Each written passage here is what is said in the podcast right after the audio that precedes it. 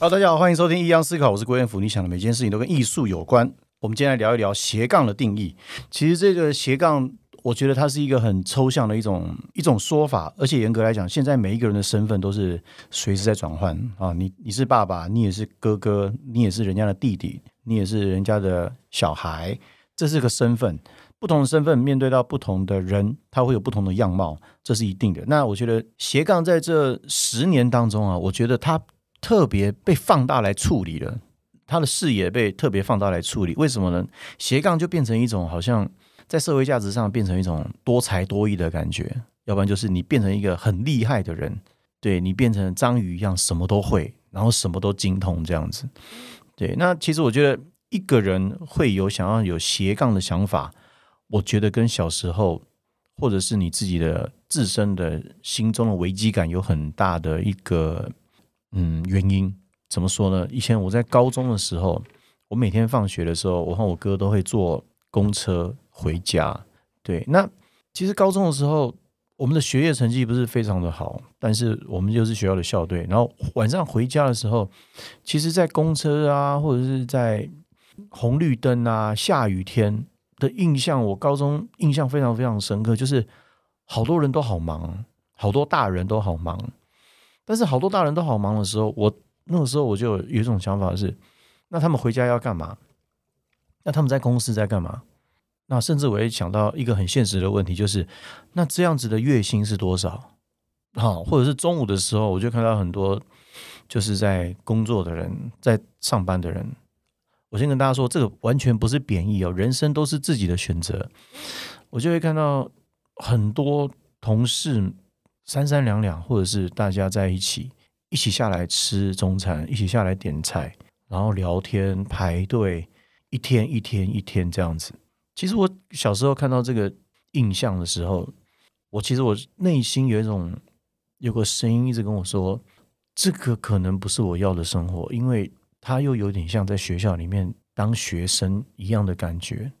当然，我没有上过班，我不知道上班内容到底是如何的精彩，或者是上班族之间他们是如何的斗争，然后得到什么、失去什么这些角力。上班族的文化，坦白说，我真的不懂。但是我感觉看整体的氛围，就像我刚刚形容这样，一天一天、一年一年这样子过去，可能会抱怨。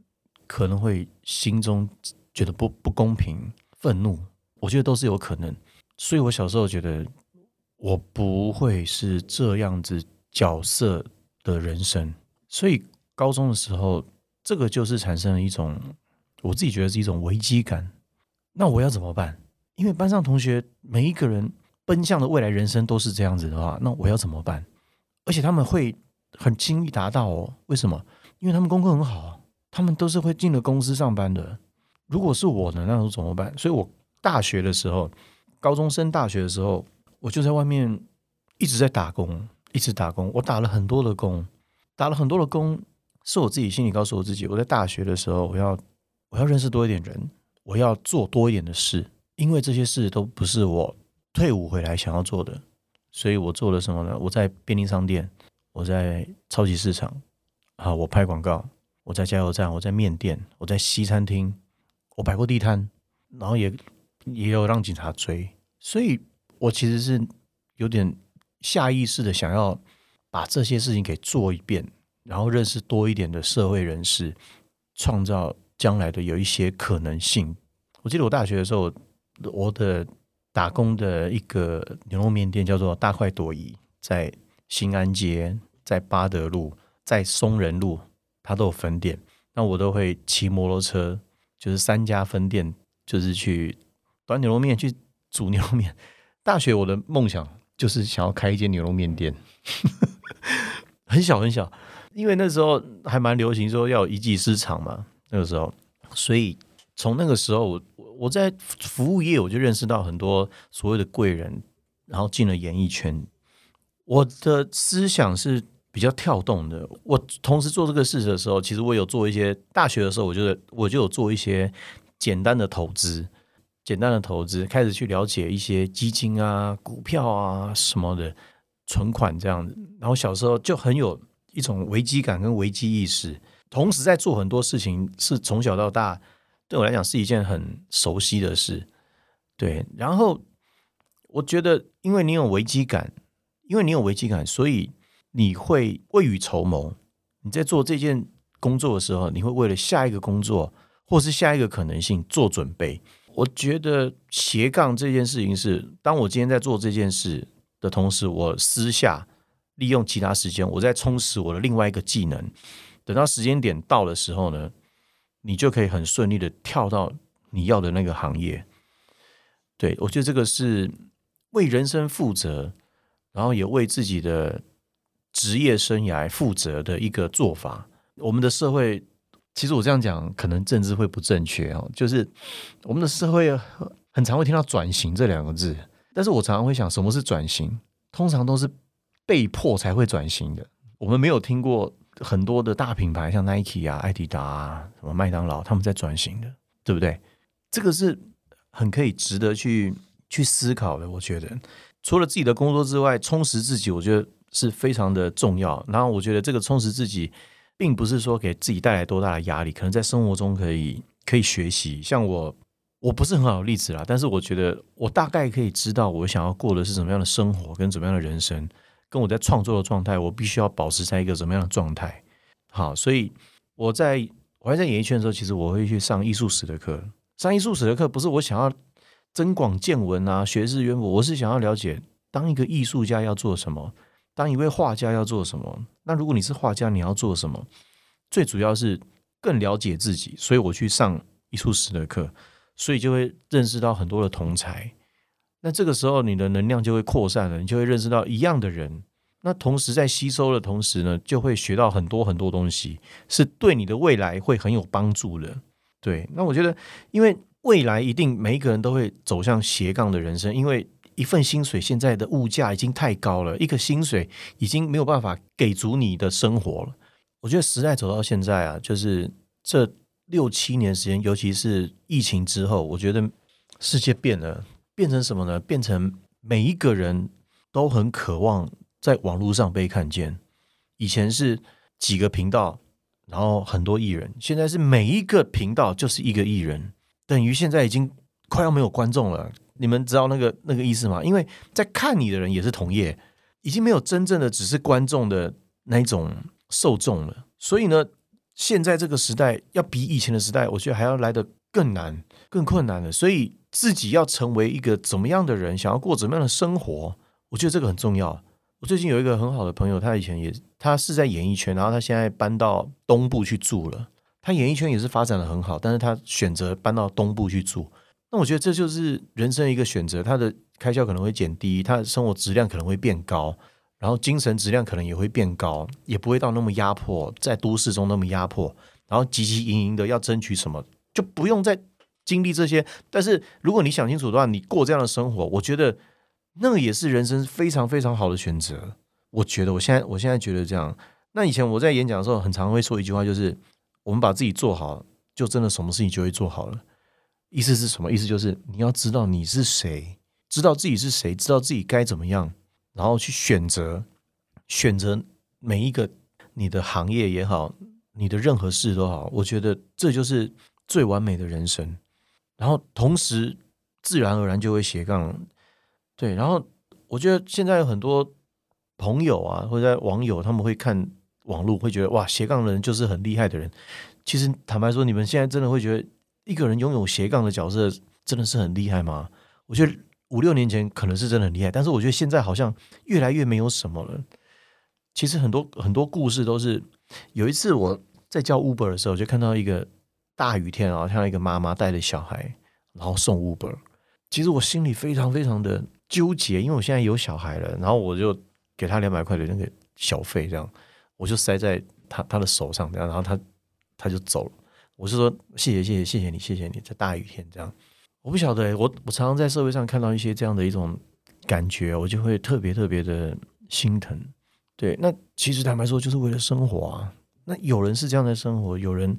同时做了很多工作，送了 Uber，又送了 Uber E，然后又现在还有送物件的，就是同时兼了很多的工作。只是每一个人在不同的时间点决定要做什么事，为目标，我觉得这个都是非常非常的重要。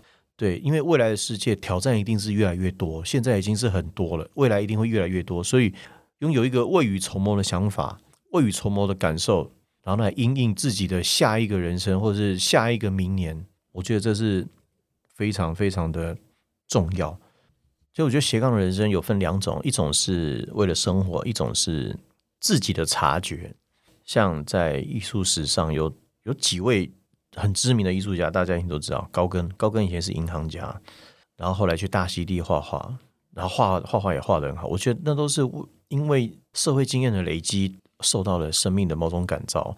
卢梭，卢梭以前是个邮差，对，卢梭以前是个邮差，然后后来变成一个世界知名的大画家，都画丛林啊，画一些比较比较超现实的感觉，就是。花豹啊，然后有沙发呀、丛林啊，就神秘感的那种感觉，那都是探索心灵的一部分。我觉得，我觉得尤其是男生，到了每个时间点，你心里的感受、心里的声音会特别的不一样。我觉得男生在三十五岁到四十岁、三十岁到三十五岁这几年、这五年当中，因为我们当兵退伍之后出来，人生是用冲的，但是其实人生真的是像马拉松一样，你必须要配速的。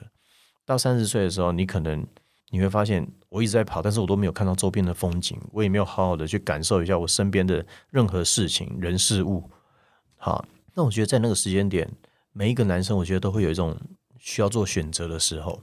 那那个时候，觉得我的工作出现了很大的瓶颈呢，并不是没有工作量的关系，是因为这个工作量，我觉得我的内心被完全掏空了，我越来越。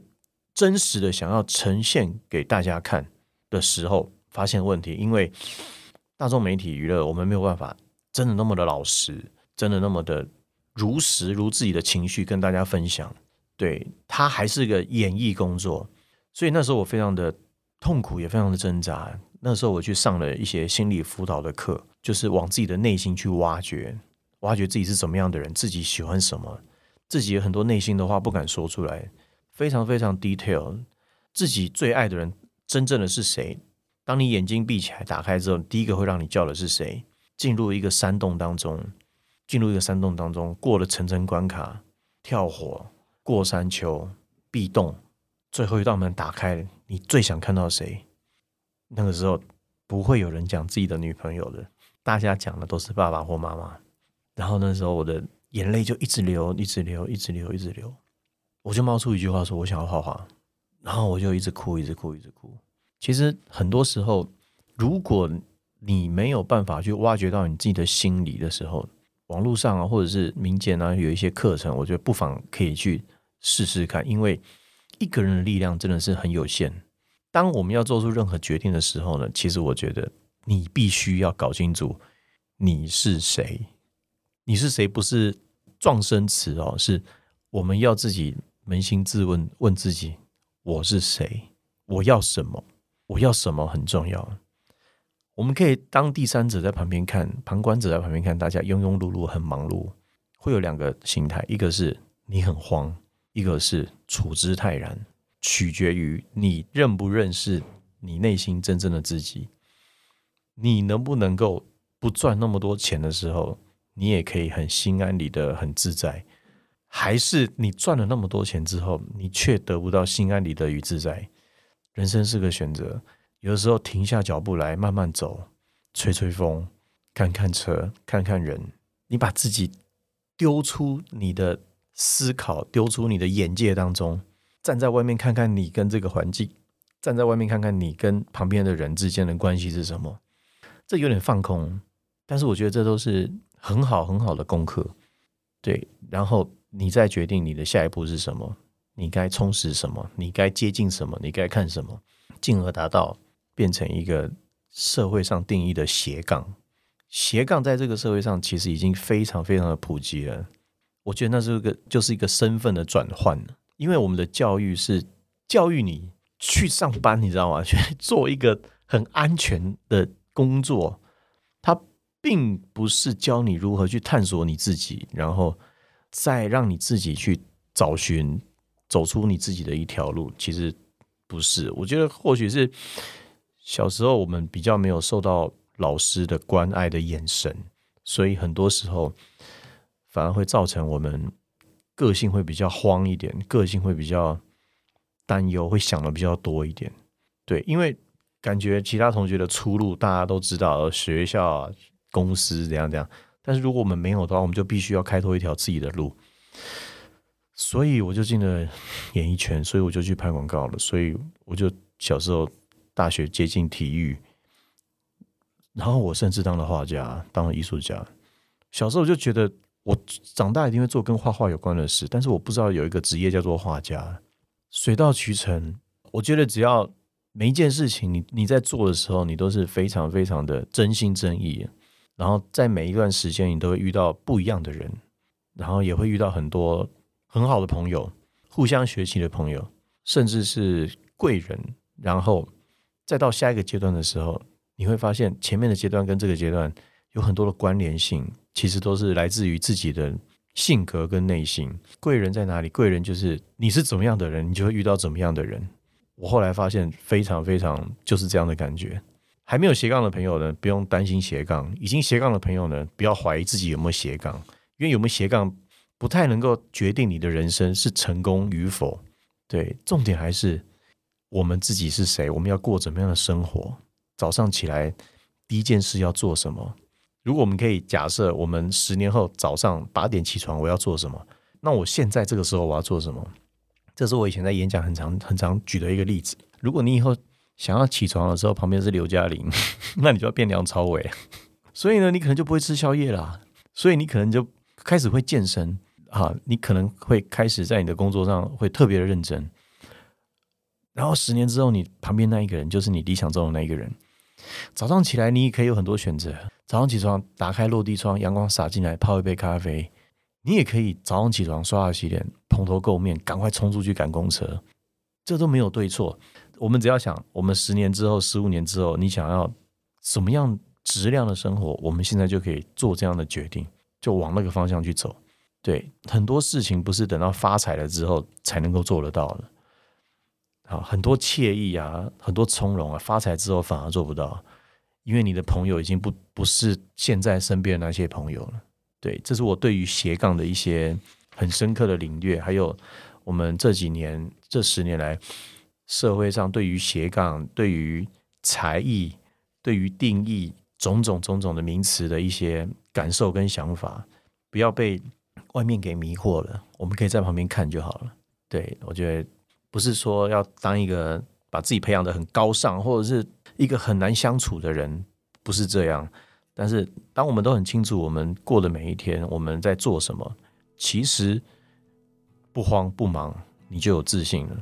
有自信是散发在你的眼神里，散发在你的体态当中，不是你穿了什么鞋，不是你穿了什么衣服。对我的感觉是这样。或许我还有很多的没那么好，但是我觉得我做到我小时候想要做的事，而且我正在这条路子上。好，那我也不觉得我是斜杠，我是尽量的丰富我的人生，包含现在我来录 podcast。我们这个节目没有干爹赞助啊，我们这个节目也没有置入，我们这个节目也不渴望有谁来听，这就是我一个生活之余、画画之余的一个抒发的管道。然后我在这边录音，可以让我随时保持脑筋清醒，这对我来讲很重要。所以它不是拿来赚钱的，但是我知道这个阶段我做这个事情是要干嘛的，是要为我自己做什么的。OK，这就是我今天跟大家分享斜杠的定义。欢迎继续锁定异样思考，我是郭元福，下一集再见，拜拜。